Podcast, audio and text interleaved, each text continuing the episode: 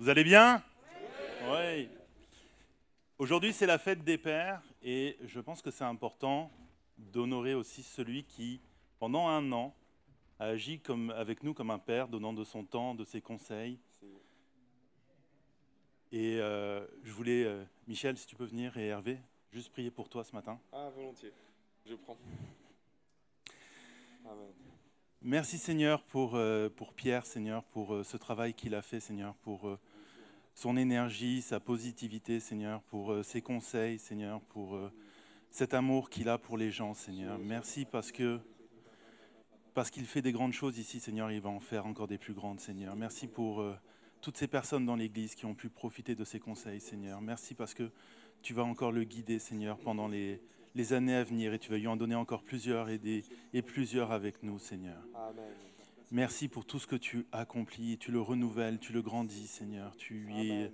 donnes la force et le courage, Seigneur, et tu protèges aussi sa famille, Seigneur. Amen. Seigneur, nous voulons te dire merci pour Pierre, Seigneur. Dans le nom précieux de Jésus. Amen.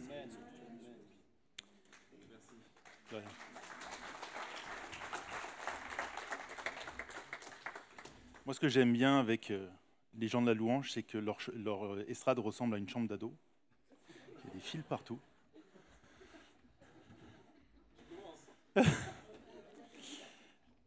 Je suis content d'être avec vous, surtout que la dernière fois c'était la fête des mères, aujourd'hui c'est la fête des pères. Donc je vais commencer avec une blague. C'est l'histoire d'un Parisien, un Marseillais, un Niçois qui rentre dans un bar. Non, je plaisante. Vous avez senti le coup de stress de Pierre? Non mais en- fait j'ai vraiment cherché une blague euh, sur la fête des pères et c'est pas une bonne idée. Ne tapez pas sur Google euh, blague sur les pères. Déjà vous allez tomber sur euh, le premier site qui sort, c'est les jokes de papa. Et ça, ça, ça nous rend pas fiers, hein. surtout que la plupart du temps, on se marre et qu'il y a tout le monde qui nous regarde en disant mais pourquoi il se marre? Et du coup, j'ai fouillé et je ne trouvais pas ce que je voulais. Et à un moment donné, je suis tombé sur sept choses que vous n'entendrez jamais dans la bouche d'un papa. Et je me suis dit, tiens, je vais partager ça avec vous ce matin. Sept choses. Ça, c'est pour vous, mesdames. La première, eh bien, vous savez quoi? Nous sommes perdus, nous devons demander notre route. Et tous les papas disent Amen pour les GPS quand ils les écoutent, parce que c'est une voix de femme. Donc, euh, une femme qui connaît sa route, non mais. euh,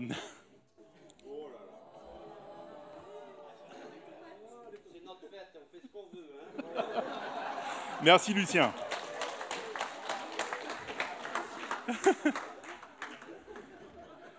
La suivante, écoute bien Évangéline, tu ne m'entendras jamais la prononcer, à part ce matin.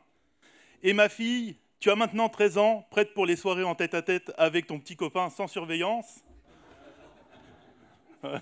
Hervé catégorique, c'est non.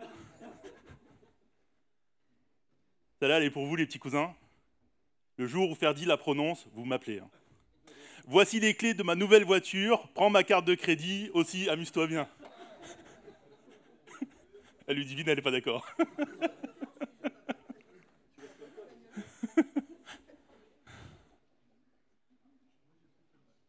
Celle-là, on aimerait bien la prononcer, sauf la fin. Maman et moi partons en week-end. Tu veux organiser une fête? Ah non, celle-là non plus. hein. Ah, celle-là, elle est pour tous les hommes. Non, je ne sais vraiment pas ce qui va de travers sur cette voiture. Il y a tous, on a tous un petit mécano en nous qui est persuadé de savoir ce qu'il fait. Sauf moi. Moi, j'ai abandonné. Je me dis, ma voiture, elle est trop belle pour que je la touche. Celle-là, elle est pour les fils. T'as pas besoin d'un emploi, j'ai beaucoup d'argent à te donner. Et enfin, la dernière, la fête des pères Ah bon, c'est quand ça? Aucun intérêt. Ah ouais, c'est- marrant de voir qu'il y a des pères qui se souviennent quand est la fête des pères, mais pas le- leur anniversaire de mariage. Et là, je viens mettre dans le trou beaucoup d'hommes parmi nous. Mais je trouvais ces phrases intéressantes parce que beaucoup d'entre elles sont axées sur le côté éducatif et sévérité du père. Et on a souvent cette image, vous savez, cette image du père sévère, surtout ceux de ma génération. Moi, je me souviens quand j'étais j'étais jeune, alors ce n'était pas le cas chez moi, mais j'avais beaucoup d'amis, quand ils faisaient une bêtise, leur mère sortait cette phrase que je trouvais magique Attends que ton père rentre. Et la plupart du temps, elle avait oublié quand le père rentrait, donc le gamin était sauvé. Mais il y a souvent eu, on a souvent véhiculé cette image du père qui est là pour l'autorité, pour amener la sanction. Pourquoi nous? Sérieusement, pourquoi ça devrait être le, travail du père que d'assurer la sanction C'est la partie la moins fun. Si vous trouvez cette partie fun, venez me voir, on va en discuter à la fin.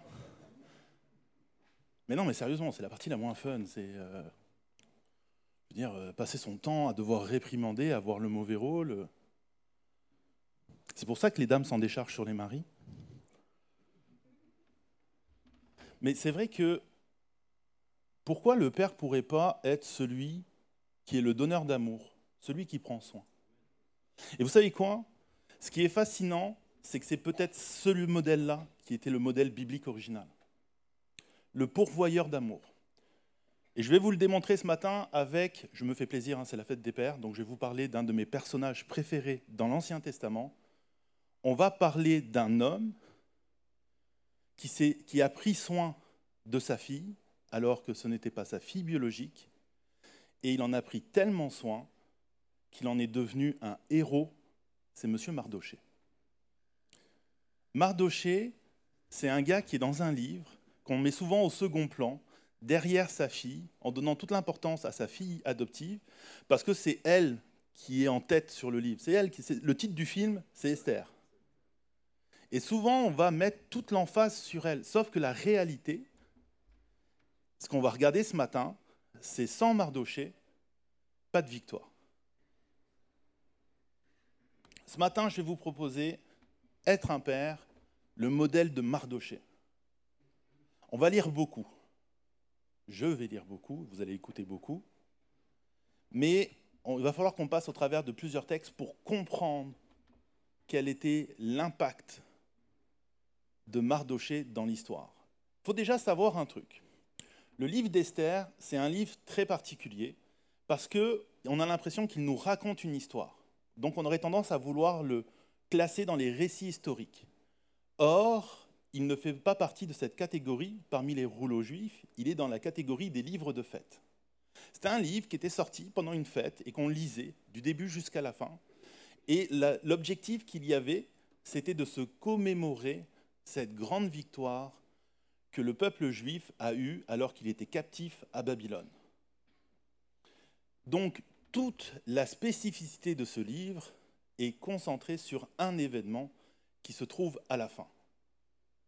La deuxième chose, et c'est ce qui fait que j'aime énormément ce livre, c'est que parmi tous les livres de l'Ancien Testament, c'est le seul où il n'est pas écrit Dieu fit ceci ou cela.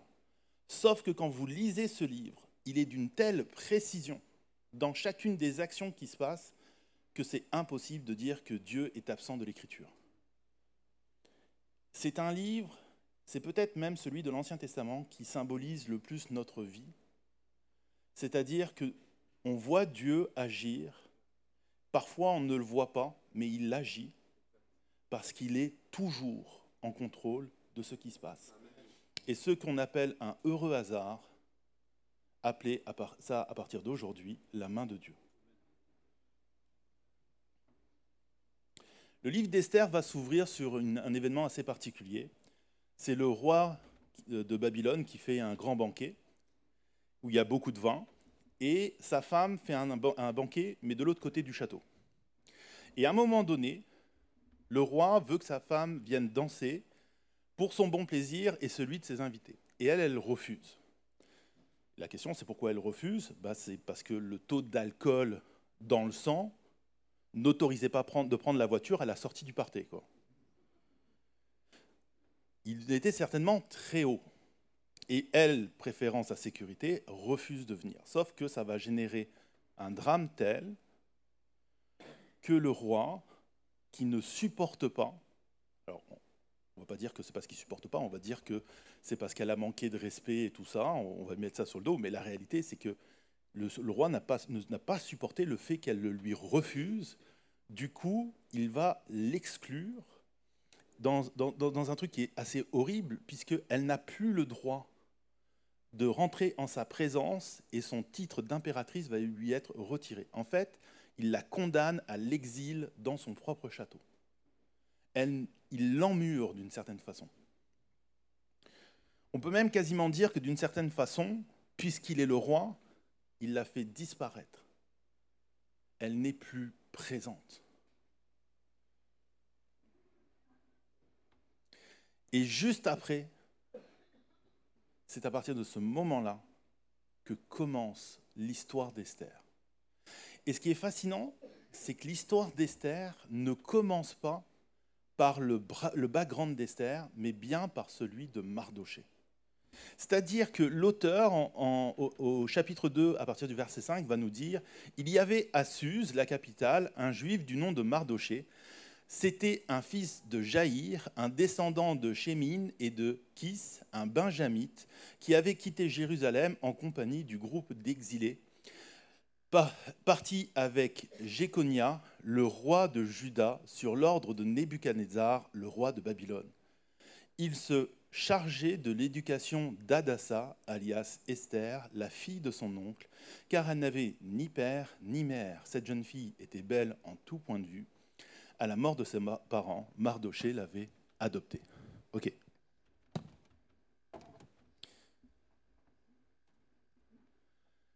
Présenter une généalogie, excusez-moi, mais j'ai un piano qui me stresse un petit peu.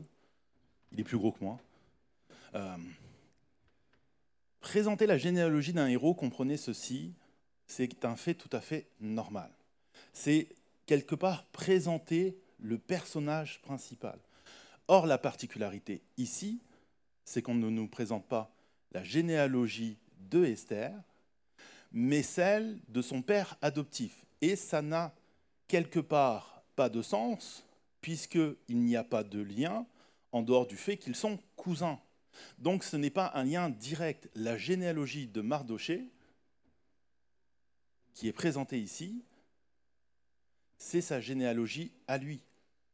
On ne sait pas s'ils sont cousins parce que leur père était frère, ou si c'était le père et la sœur de l'un, ou si c'était les sœurs.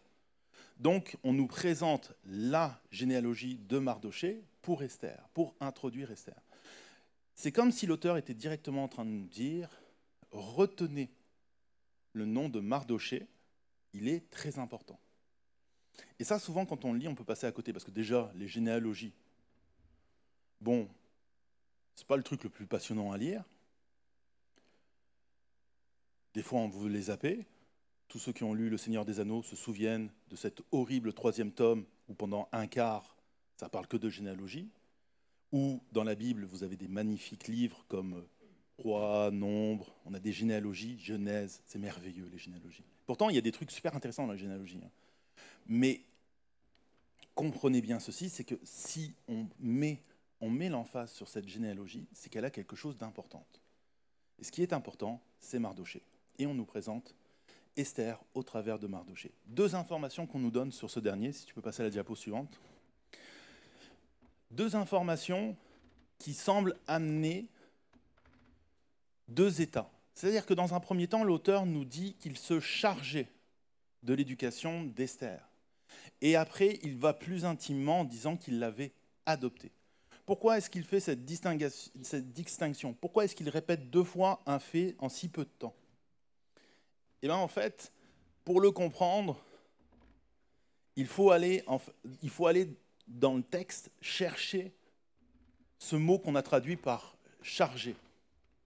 Ce mot hébreu, il a le sens de soutenir, de nourrir, et on aurait pu le traduire par il était le père nourricier d'Adassa. Il était le pourvoyeur. Il était celui qui était là pour pourvoir pour, euh, pour qu'elle puisse grandir. Ce n'est pas seulement son éducation, c'était la nourriture sur la table, c'était les vêtements qu'elle portait. Il était là pour toutes ces choses-là. Quand je préparais mon texte, j'aime bien des fois aller voir dans différentes versions, parce que je pense que vous avez remarqué hein, qu'il y a différentes versions de la Bible. Il y a ce qu'on appelle les textes en français courant, donc qui sont une traduction très proche de notre compréhension plus que du texte. On garde l'idée du texte, mais on essaye de rendre ça plus compréhensible. Il y a les textuels, c'est-à-dire c'est ces traductions comme euh, la, Chouraki ou la, Dar- Darby, qui sont très proches du texte, et par moments tu lis, tu dis mais qu'est-ce qu'il raconte, je comprends rien. Et il y a celles qui sont entre les deux.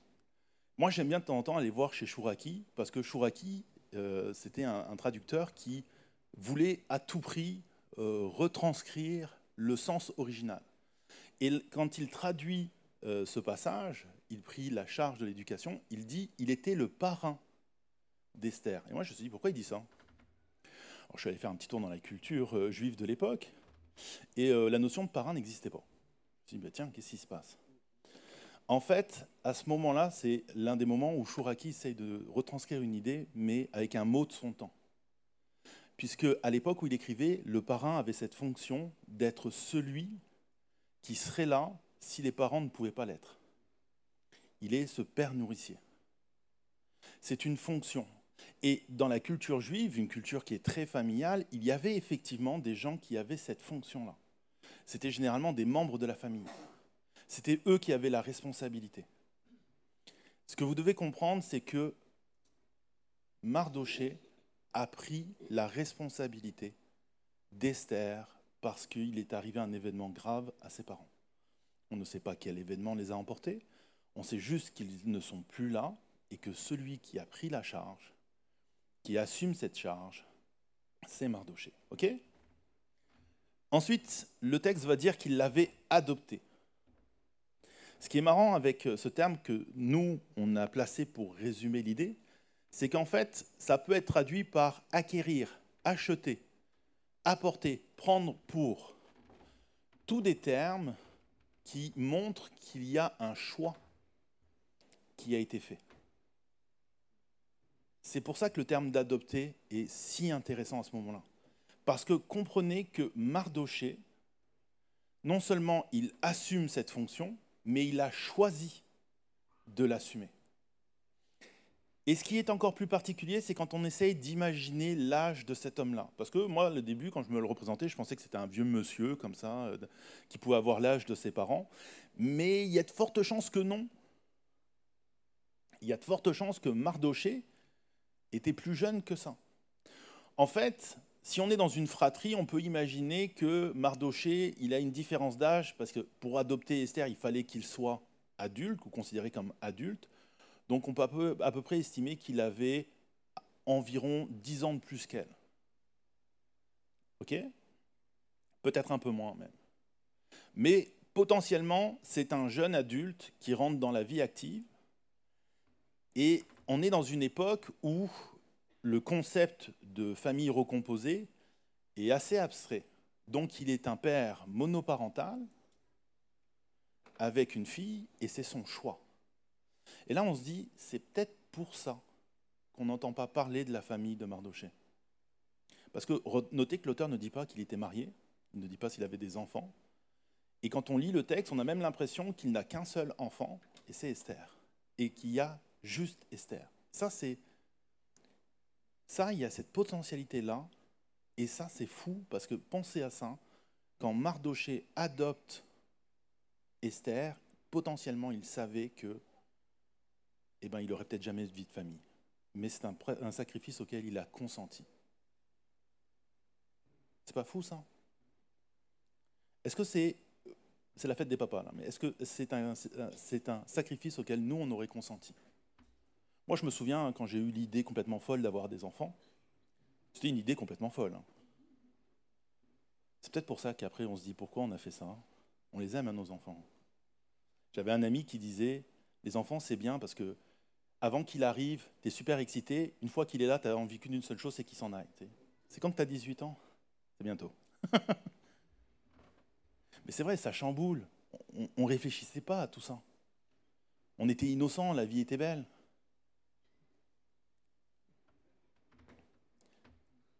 On pouvait faire des grâces matinées.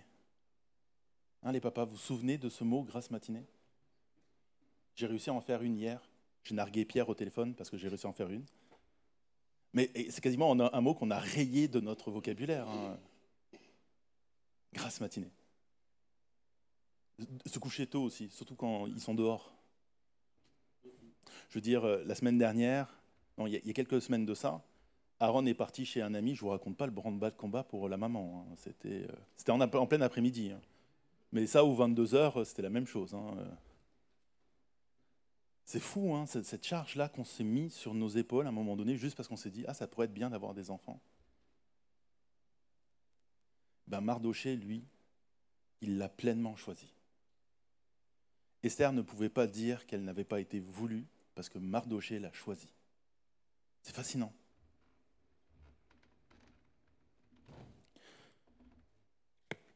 Vous savez que ce matin, hein, le papa le plus puissant, c'est Floris. hein. C'est lui qui a la télécommande des clims.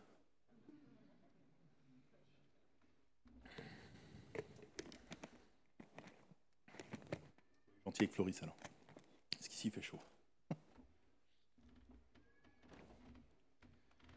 Ok. Le texte introduit Mardoché. On sait que Mardoché est le tuteur et que ce poste-là, il l'a choisi. Le roi, n'ayant plus de reine, ne va pas rester célibataire, hein, c'est le roi. Donc qu'est-ce qu'il fait? Il organise un concours à la recherche de la nouvelle idole, sauf que là c'est la recherche de la nouvelle reine. Et donc euh, il fait venir des filles de, partout de son royaume, qu'il euh, amasse dans son harem, et il cherche parmi elles, il cherche la future impératrice. Et le texte nous précise que Esther était belle en tout point. Alors si vous vous demandez ce que ça veut dire, c'est très simple. Elle avait un corps idéal et un visage idéal. Voilà, c'était aussi simple que ça. C'était la Monica Bellucci de l'époque. Donc forcément, elle s'est retrouvée dans le concours. Était-ce de sa volonté ou pas? Ben À l'époque, quand le roi disait... euh, c'était dangereux de dire non. hein, on l'a vu avec la reine, euh, avec l'impératrice précédente. Donc, on est parti. Et elle va se retrouver donc sélectionnée pour la nouvelle star. Et à partir de ce moment-là, en fait, on va avoir deux petits versets assez particuliers. On les trouve, c'est le verset 10 et le verset 11, et l'auteur nous dit Esther ne révéla ni son origine, ni sa famille, car Mardoché lui avait interdit de le faire. Chaque jour, il se promenait, Mardoché, devant la cour du harem pour s'assurer du bien-être d'Esther et de la façon dont on l'a traitée. Esther rentre dans le harem, elle est partie pour le concours, et le texte nous dit que Mardoché, il fait les 400 pas devant le harem. Ça, je pense que tous les papas peuvent le comprendre. Sauf que ce qu'on réalise pas, c'est que c'est le harem du roi. Euh, vous ne marchiez pas devant euh, comme ça. Hein. Ce n'était pas un lieu qui se visitait. Et si vous marchiez devant, il y a de fortes chances que vous finissiez en prison parce que le roi, potentiellement, était en train de se dire tiens, quelqu'un veut me ravir ce qui est à moi. Donc si Mardoché est là, à ce moment-là, c'est qu'il s'est arrangé pour être là. Vous me suivez? S'il a la capacité de se, pro- de se promener dans la cour du harem, qui était certainement la cour intérieure, c'est qu'il occupe une fonction pour le royaume.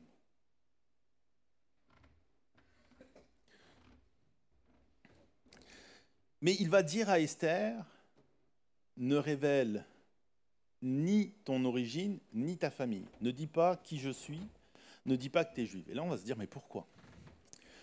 Bah, En fait, c'est facile. Je pense qu'il y a un peu de français dans le peuple juif. C'est-à-dire qu'à l'époque, ce peuple-là, c'est un peuple qui a été conquis. Il est soumis, mais il a une certaine tendance à la rébellion. Les services de grève, euh, les, euh, les choses comme ça, et c'est pour ça qu'il y a eu déportation. C'est parce qu'à la base, les, rois euh, d'Israël devaient se tenir tranquilles, ils ne l'ont pas fait, et Babylone a fait comme, bon, ça suffit, on déporte. Donc, ils ont mauvaise réputation. Je ne sais pas si vous le savez, mais nous, les Français, on n'a pas une très très bonne réputation à l'étranger. Vous savez comment ils nous appellent au Québec? Les chialeux. Ceux qui chialent tout le temps, ceux qui râlent en permanence. Leur euh, activité préférée, c'est regarder les informations françaises pour voir les piquets de grève. Ça les fait rire. Ça et euh, le, moment de panique quand il y a 5 cm de neige. Parce que bon, eux, à 30 cm, ils font atterrir et décoller les avions. Pas le même, euh, c'est pas le même constat. Mais effectivement, on a cette réputation-là. Et les Juifs, à l'époque, avaient à peu près la même réputation. Ce pas des gens bienvenus. C'était souvent, ils étaient mis de côté, dans des ghettos, mal considérés. On ne leur donnait pas forcément des postes. Et là, vous allez me dire, oui, mais Mardoché, il a eu un poste à la cour du roi. Oui, mais Mardoché, ce n'est pas un nom juif. Ah, vous ne saviez pas ça? Mardoché, c'est un nom babylonien. Donc, il est potentiellement, derrière Mardoché, il y a un autre nom, un nom qui est juif. Mais on ne le connaît pas. On le connaît juste sous le nom de Mardoché. Parce que c'est le nom qui, avec les événements, s'est retrouvé inscrit dans le livre du roi de Babylone. Comme Esther, vous avez remarqué, Esther, à la base, elle s'appelait Adassa. C'est fascinant parce que Adassa, en fait, ça fait référence à un petit euh, arbuste, alors que Esther, c'est une étoile. C'est l'arbuste qui est devenu une étoile. Parce qu'il y avait un mardoché en arrière. On dit souvent que derrière tous les grands hommes, il y a une grande femme. Ben derrière Esther, il y avait un grand homme, c'est Mardoché. Et Mardoché, en fait, il lui demande de faire la même chose que lui fait. Ne dis pas quitter, parce que tu vas avoir des problèmes. Il est en mode protection. Il protège sa fille. Il la protège tellement qu'il s'assure qu'elle est bien traitée. Je ne sais pas si vous réalisez ce que ça veut dire. À l'époque, on n'obtenait pas des informations comme ça dans un, dans un palais royal aussi facilement que ça. Fallait graisser des pattes, fallait avoir des contacts. Ben Mardoché, lui, il le veut, il le fait, et il va jusqu'au bout. Mardoché, il est, il s'est pas juste dit, c'est bon, elle s'est trouvée peut-être un futur job, allez, bye, prends tes valises. Non, non, il accompagne, il reste avec elle. C'est pas parce qu'elle est partie de la maison qu'il n'assume plus son, euh, son rôle. Vous savez, hein, le jour où vous avez décidé d'être père et d'être mère, vous allez l'être jusqu'au bout. Il n'y a pas un jour où on rend la casquette en disant c'est bon. Non, après même on se fait affubler d'un titre encore pire, c'est grands-parents. Grand-père, grand-mère, on s'en vient tellement vieux quand ça arrive ça. Mais quelque part, on est toujours le père ou la mère de nos enfants. Et on le restera. Moi, je le sais bien, hein. dès que ma mère n'est pas d'accord avec moi, elle me le rappelle. Hein. Je te rappelle que je suis ta mère. Coucou maman.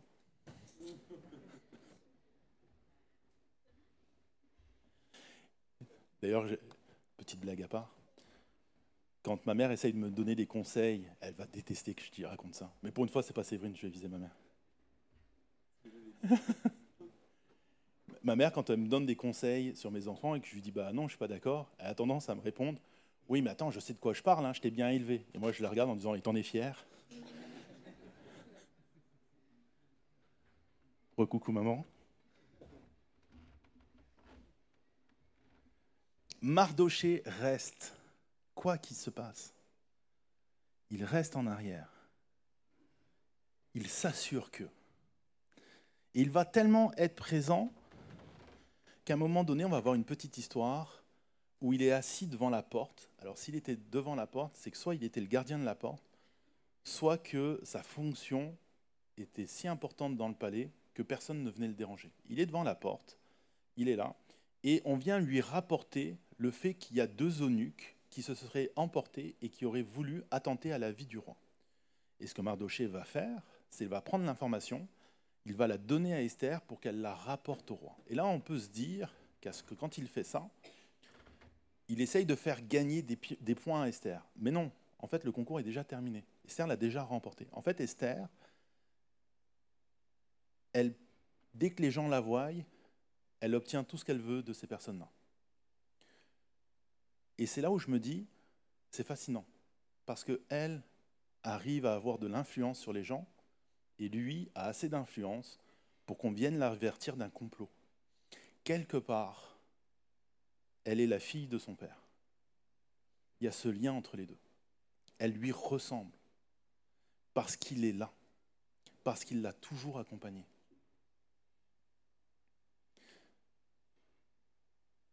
Et en fait, il ne cherche pas à faire gagner des points à Esther. Il cherche à avertir le roi du danger. Pourquoi C'est le roi de Babylone, c'est celui qui a asservi son peuple. Pourquoi fait-il ça? Parce que Esther est l'impératrice. Et qu'à l'époque, quand il y avait un changement de direction, ça se passait souvent dans la douleur et les gens se retrouvaient passés par le fil de l'épée. Il est encore en train de protéger Esther tout le temps. Il ne cherche pas à tirer avantage de la situation. Ce qu'il veut en permanence, c'est la protéger. C'est fascinant de voir à quel point il arrive à s'oublier lui-même juste pour sa fille. Alors là, je ne suis pas en train de vous dire, parents, oubliez-vous pour vos enfants, ou enfants, culpabilisez vos parents parce qu'ils pensent un peu à eux. D'ailleurs, hein, je rappelle hein, à, mon garçon qui est juste là, hein, que dans la Bible, il y a marqué honore ton père et ta mère. Mais ce que je veux dire par là, c'est que ce concept-là, de devoir prendre soin, d'être le pourvoyeur, d'être le père nourricier, il ne l'a pas juste pris pour un temps, il l'a pris en permanence. Tout à l'heure, je taquinais ma mère, mais vous allez être d'accord avec moi que quand on a nos parents en arrière de nous, ça nous rassure. Surtout nous, les pères. Parce que dès qu'on a un problème avec un enfant, c'est qui qu'on appelle Soyons honnêtes. On a tous appelé notre maman hein. au secours. Et c'est même fascinant parce que des fois, on a nos femmes qui nous disent un truc, mais on appelle quand même nos mères. C'est juste pour vérifier que notre femme, elle ne dit pas euh, c'est bon, c'est correct, tu vois.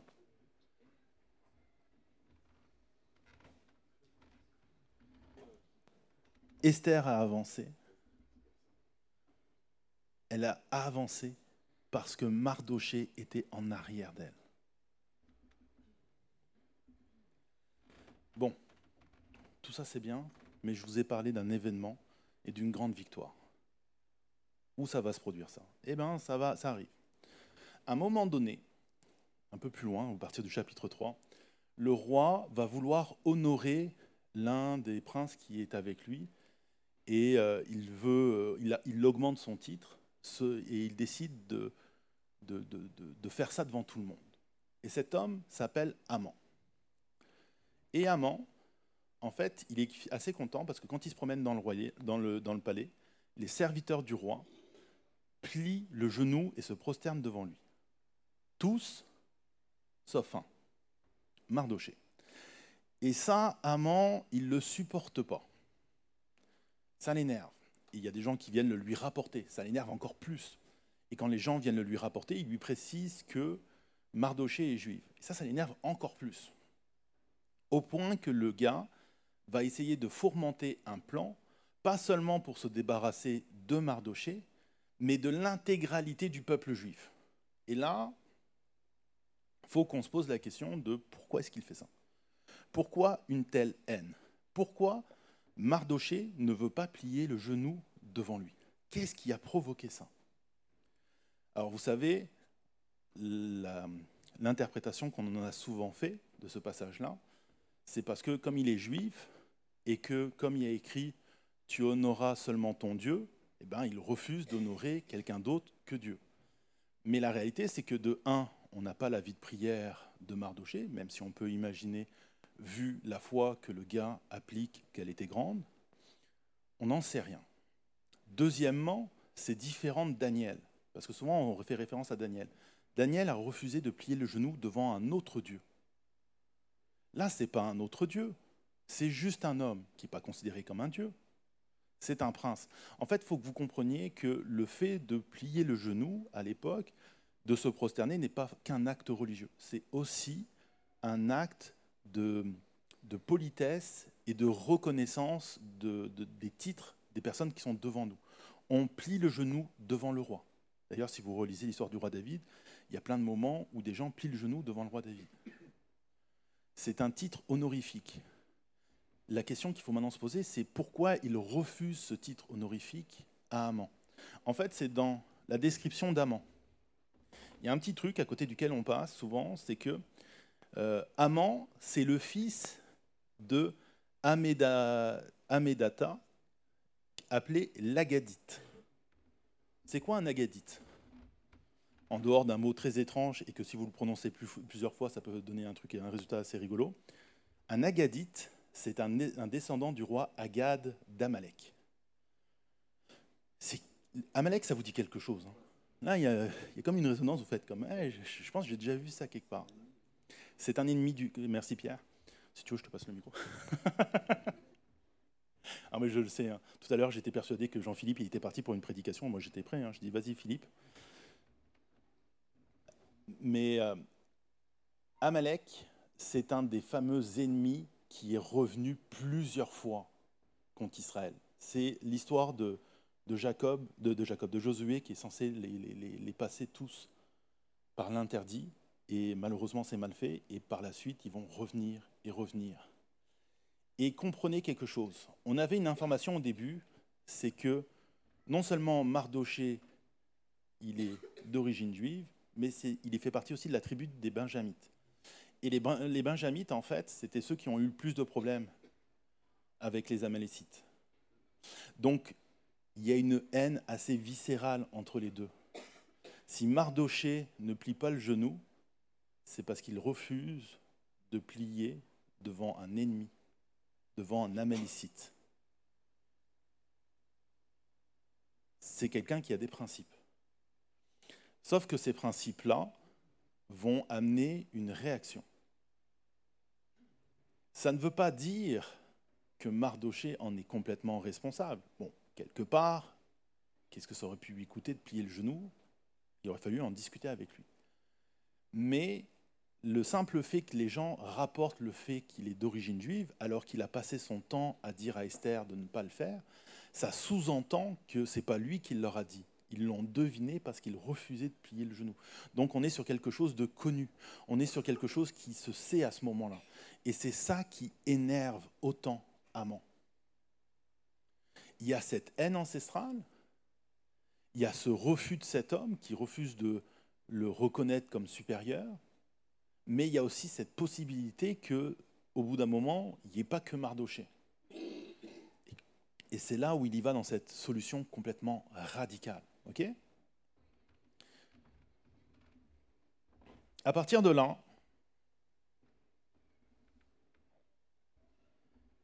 il va obtenir un édit de la part du roi qui va lui permettre une journée bien précise de passer par l'épée tous les membres du peuple juif. Et il va faire publier cet édit partout dans le royaume. Donc partout dans le royaume, les gens peuvent prendre les armes cette journée-là et attaquer le peuple juif. Et le texte va nous dire au verset, j'ai oublié de noter le verset, bravo, c'est pas grave, c'est pas les bons. Il va nous dire informé de tout ce qui se passait, Mardoché déchira ses vêtements, se recouvrit d'un sac de cendres. Puis il sillonna la ville en criant à pleine voix son amertume. Il alla ainsi jusqu'aux abords de la porte du roi, car son entrée était interdite à toute personne habillée d'un sac. Mardoché s'énerve à l'entente de ça. Il déchire ses vêtements. Ça, c'est un symbole que vous avez vu déjà plusieurs fois dans l'Ancien Testament. Le fait de déchirer ses vêtements. Ça, ça montre l'impact de la nouvelle, de comment est-ce qu'il l'apprend. La question, c'est c'est quoi cette histoire de sac et de cendre? Ça, c'est le symbole du deuil. C'est le, le même acte que va faire Job une fois qu'il aura subi tous les événements. Et Job va même aller plus loin puisqu'il va littéralement s'asseoir dans la cendre. C'est l'impact de la douleur. C'est dur de rater un gars qui se balade avec un sac couvert de cendre. Et en plus, quand le gars euh, crie, parce que c'est ça qui se passe, hein, il bugle à l'intérieur de la ville son amertume en trouvant que c'est pas normal, pourquoi ça se passe ça, et il râle, et il va jusqu'au palais du roi. Dites-vous quelque chose, cette journée-là, ceux qui étaient à Suse ont certainement entendu ou vu Mardoché passer par là. Il fait un, un ramdam de c'est pas possible. C'est un panneau publicitaire que quelque chose va mal, et il vient, et vous savez ce qu'il fait? Il s'assoit devant le palais du roi. Donc qu'est-ce qui se passe? Ben, Au bout d'un moment, comme les eunuques savent qu'il y a un lien entre Mardoché et Esther, ben, ils vont la prévenir. Ils vont lui dire, écoute, euh, je ne sais pas ce qui se passe, mais euh, voilà, Mardoché, il est habillé avec un sac et de la cendre, et il est devant le, le palais royal. Et Esther va lui faire envoyer des vêtements. Elle lui fit parvenir des vêtements à Mardoché pour le pousser à s'habiller et à retirer son sac, mais il n'accepte pas. Il reste là, non, il renvoie les eunuques. Du coup, Esther, elle fait euh, repartir les eunuques pour qu'ils demandent, qu'ils posent la question à Mardoché de qu'est-ce qui se passe. Et là, Mardoché va lui dire il faut à tout prix que tu ailles intervenir auprès de l'empereur parce que Haman a fait publier un édit qui lui permet de passer tout le peuple par l'épée. Et elle va lui faire cette réponse. Celle-ci le, chargea alors l'eunuque d'aller dire à Mardoché Tous les serviteurs du roi et la population des provinces savent que toute personne, homme ou femme, qui pénètre chez le roi dans la cour intérieure sans avoir été convoqué n'a droit qu'à un seul verdict, la mort. La seule personne qui reste en vie est celle à qui le roi tend le sceptre d'or. Or, en ce qui me concerne, ça fait 30 jours qu'il ne m'a pas appelé.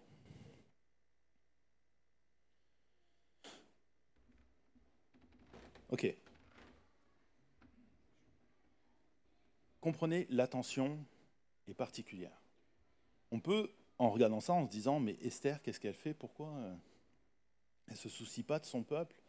C'est pas qu'elle ne se soucie pas de son peuple. C'est que de un, jusqu'à présent, elle n'a toujours pas révélé qu'elle était juive.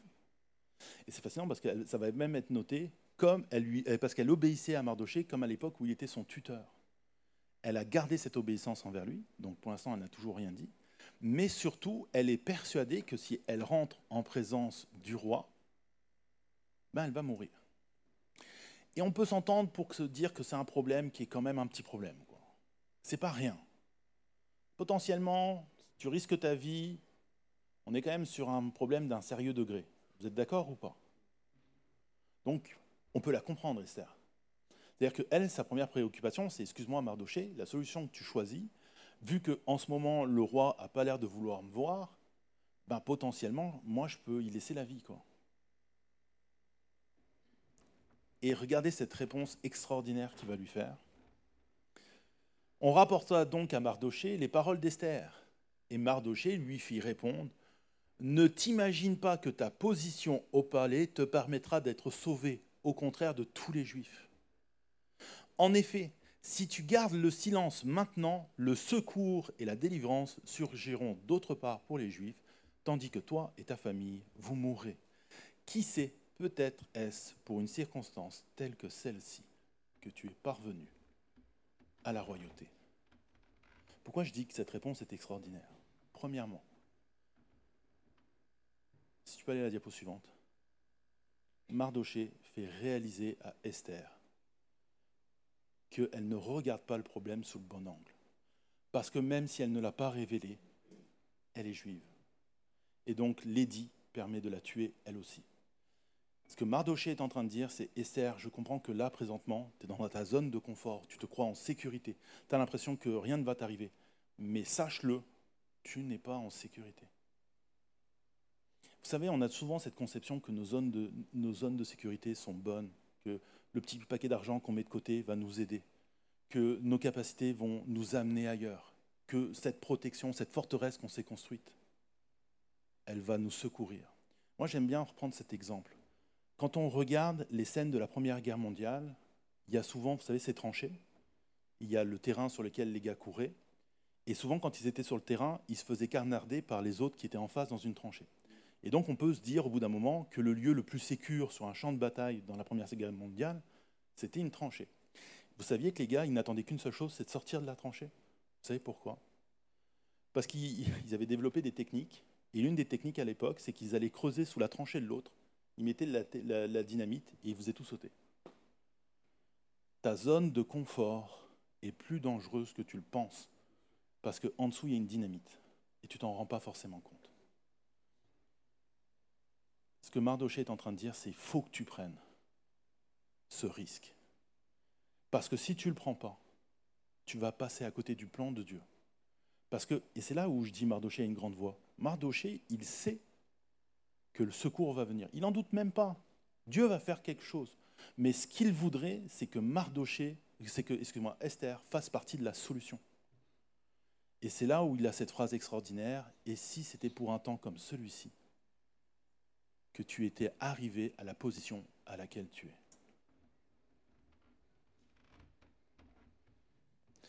Vous connaissez la suite de l'histoire. face à cette réponse, la seule chose que Esther peut vouloir dire, c'est c'est bon, je vais le faire. Elle va organiser un jeûne, trois jours, elle va se présenter devant le roi et elle va trouver grâce aux yeux du roi. Et quand elle va raconter l'histoire, le roi va tellement s'énerver qu'il va publier un autre décret qui va permettre au peuple juif de se, défendre. Et la potence que Haman avait préparée et réservée à Mardoché va devenir sa propre potence. Une des plus grandes victoires d'un peuple qui, à la base, était un peuple soumis, parce qu'un homme s'est tenu devant un palais avec un sac et de la cendre. On pourrait se dire, oui, mais c'est facile pour Mardoché, il envoie Esther au casse-pipe. Vous savez pourquoi elle voulait à tout prix qu'il se rhabille? Parce qu'on a un roi qui le montre depuis le début, est assez colérique et impulsif. Et s'il avait entendu parler du fait qu'il y avait Mardoché habillé ainsi devant l'entrée du palais, il aurait pu demander à le faire exécuter. Mardoché n'a pas demandé plus à Esther que ce que lui-même était prêt à payer, sa propre vie. Je ne sais pas vous, mais moi, quand je regarde Mardoché, je vois quelqu'un d'autre. Je vois Dieu. Je vois la façon dont Dieu nous aime en tant que Père. Sauf que chez Dieu, tout ça, tout ce côté positif qu'on a mis chez Mardoché, il est amplifié. Il est bien plus grand. Dieu a choisi la tutelle de sa création. Et il ne l'a jamais abandonné. On connaît tous Jean 3,16. Dieu a tant aimé le monde qu'il a donné son Fils unique. Il l'a tant aimé, malgré que le monde soit parti dans toutes les directions, malgré que les gens aient fait tout et n'importe quoi. Comme nous disait Jean-Philippe ce matin, malgré le fait qu'on a été ravis pris par la perdrix, Dieu a continué à aimer ce monde-là, au point qu'à un moment donné, il a mis en place un plan, un plan de rédemption. Mais ça va encore plus loin que ça. Jean va nous dire, voyez de quel amour le Père nous a témoigné pour que nous soyons appelés enfants de Dieu. Dieu a fait le choix du sacrifice de son Fils pour que vous, qui que vous soyez, soyez appelés enfants de Dieu. C'est son choix. Est-ce que vous réalisez l'amour de Dieu? Parce que Dieu, son Fils, il l'aimait.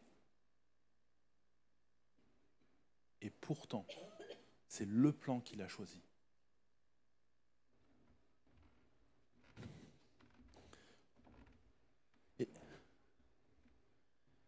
Et, Dieu a toujours pourvu, comme Mardoché a toujours pourvu. J'aime ce verset en Matthieu 7 qui dit Demandez et l'on vous donnera, cherchez et vous trouverez, frappez et l'on vous ouvrira. Dieu a donné cette promesse afin que l'on sache que ce que l'on demande, on l'obtient, que ce que l'on cherche, on trouve. Et que si on, frappe à la, si on frappe à la porte, c'est celui qui a choisi de vous appeler enfant. C'est celui qui a voulu vous, adapter, vous adopter qui vous dit je serai là. Là, on peut se dire oui, mais quand on sera grand, euh, écoutez, Malachie 3.6, imprimez-la celle-là, gravez-la quelque part, sur votre frigo, votre ordinateur, sur le, GPS de votre voiture, je suis l'Éternel, je ne change pas. Dieu a aimé, Dieu aime, Dieu aimera de la même façon. Dieu a donné, Dieu donne, Dieu donnera de la même façon. Et c'est pour ça que Mardoché sait que le secours viendra parce qu'il sait que Dieu n'abandonne pas son peuple. Dieu n'a jamais abandonné son peuple. Il a toujours eu un plan. Ce matin, posons-nous la question en conclusion. Et si, au travers de cette fête des Pères, Dieu nous disait de sortir de notre zone de confort parce qu'elle est dangereuse, oui, mais il y a la situation, il y a le Covid, puis il y a de plus en plus de positifs, puis il y a la situation économique, la guerre en Ukraine. On est bien chez nous, dans notre petit chez nous. Oui, mais chez toi, tu es tout seul. Il faut que tu sortes. Sors de ta zone de confort. Viens. Viens te rasseoir avec nous sur les bancs de l'église. Qu'on puisse te saluer. Qu'on puisse te communiquer notre sympathie et l'amour qu'on a pour toi. Parce que vous savez, on a souvent tendance à dire l'enfer c'est les autres, mais euh, Dieu n'a pas voulu une relation que personnelle avec chacun d'entre vous. Il a aussi voulu une relation avec vous dans son Église, au travers d'un groupe, d'une unité, d'un peuple. Nous sommes frères et sœurs. Regardez la personne qui est à votre droite et à votre gauche. On est de la même famille, même si des fois on ne s'apprécie pas, même si des fois on préférait être une famille de loin, même si on se trouve dysfonctionnel. Il en reste qu'on reste une famille. Et que si on a besoin, il y a Dieu et il y a l'Église.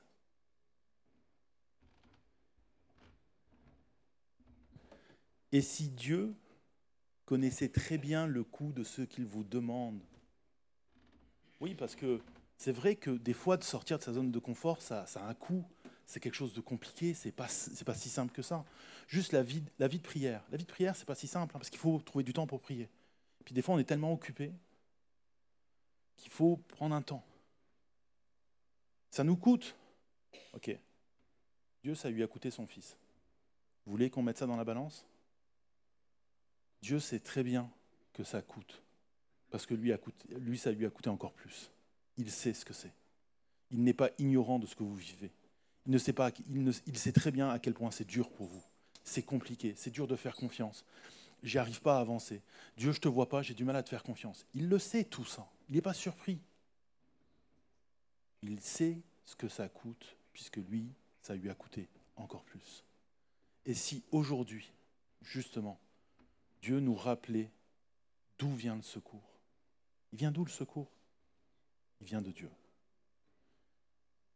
Ce qui a fait que Mardoché se retrouve honoré à la fin de l'histoire et que Haman se retrouve pendu à la potence qu'il avait prévue pour Mardoché, c'est la main de Dieu. Ce qui fait que Esther s'est retrouvée à ce moment-là, c'est la main de Dieu. Ça se passe avec tellement de facilité. Oui, parce que c'est la main de Dieu. Dieu a créé ce monde-là. Il en a toujours le contrôle. Il est toujours le roi de la création. Alors, il est toujours là. Du coup, demandez-vous, je ne sais pas ce que vous vivez en ce moment. Peut-être que tout va bien, pas de problème. Ben oui, mais justement, ça ne veut pas dire que ça sera toujours comme ça. Peut-être que vous êtes dans les problèmes, dans les difficultés. Peut-être qu'il y a des demandes que, vous avez et que vous n'osez pas faire. Peut-être qu'il y a des pas de foi que, vous n'osez pas. Peut-être que vous dites ça coûte trop cher. J'y arrive pas. Rappelez-vous ceci. Esther aurait pu passer complètement à côté de l'histoire. Et au jour d'aujourd'hui, on n'aurait pas un livre qui porte son nom. Un livre qui était lu et qui est toujours lu pour commémorer cette grande victoire. Parce qu'à un moment donné, elle a compris ce que Mardoché lui a dit.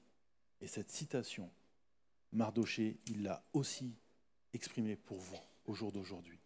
Cette citation, c'est Peut-être est-ce pour une circonstance telle que celle-ci que tu es parvenu à l'endroit où tu es, dans cette église, ce matin. Amen. Et si c'était pour ça? Et si tout ce qu'on avait, c'était pour ça Pour que cette situation-là, Dieu s'en serve. Et que comme la situation d'Esther, il transforme un drame en une grande victoire. Alors aujourd'hui, quand vous allez repartir, Honorer les pères, c'est une bonne chose. Comme on a honoré les mères. Honorer ceux qui ont donné, c'est toujours une bonne chose. Mais honorer aussi un fait, que c'est peut-être pour rentrer dans le plan de Dieu que vous êtes là où vous en êtes au jour d'aujourd'hui. Et c'est peut-être parce que Dieu veut vous utiliser que vous en êtes là où vous en êtes. Rappelez-vous, c'est ça être un père. Et c'est pour ça qu'on appelle Dieu notre Père. Amen. Je peux te demander de finir avec un mot de prière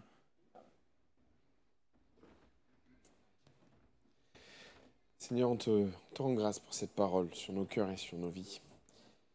On te dit merci parce que, à travers de l'exemple de Mardoché, tu, nous apprends tellement de choses, tu nous fais comprendre tellement de choses.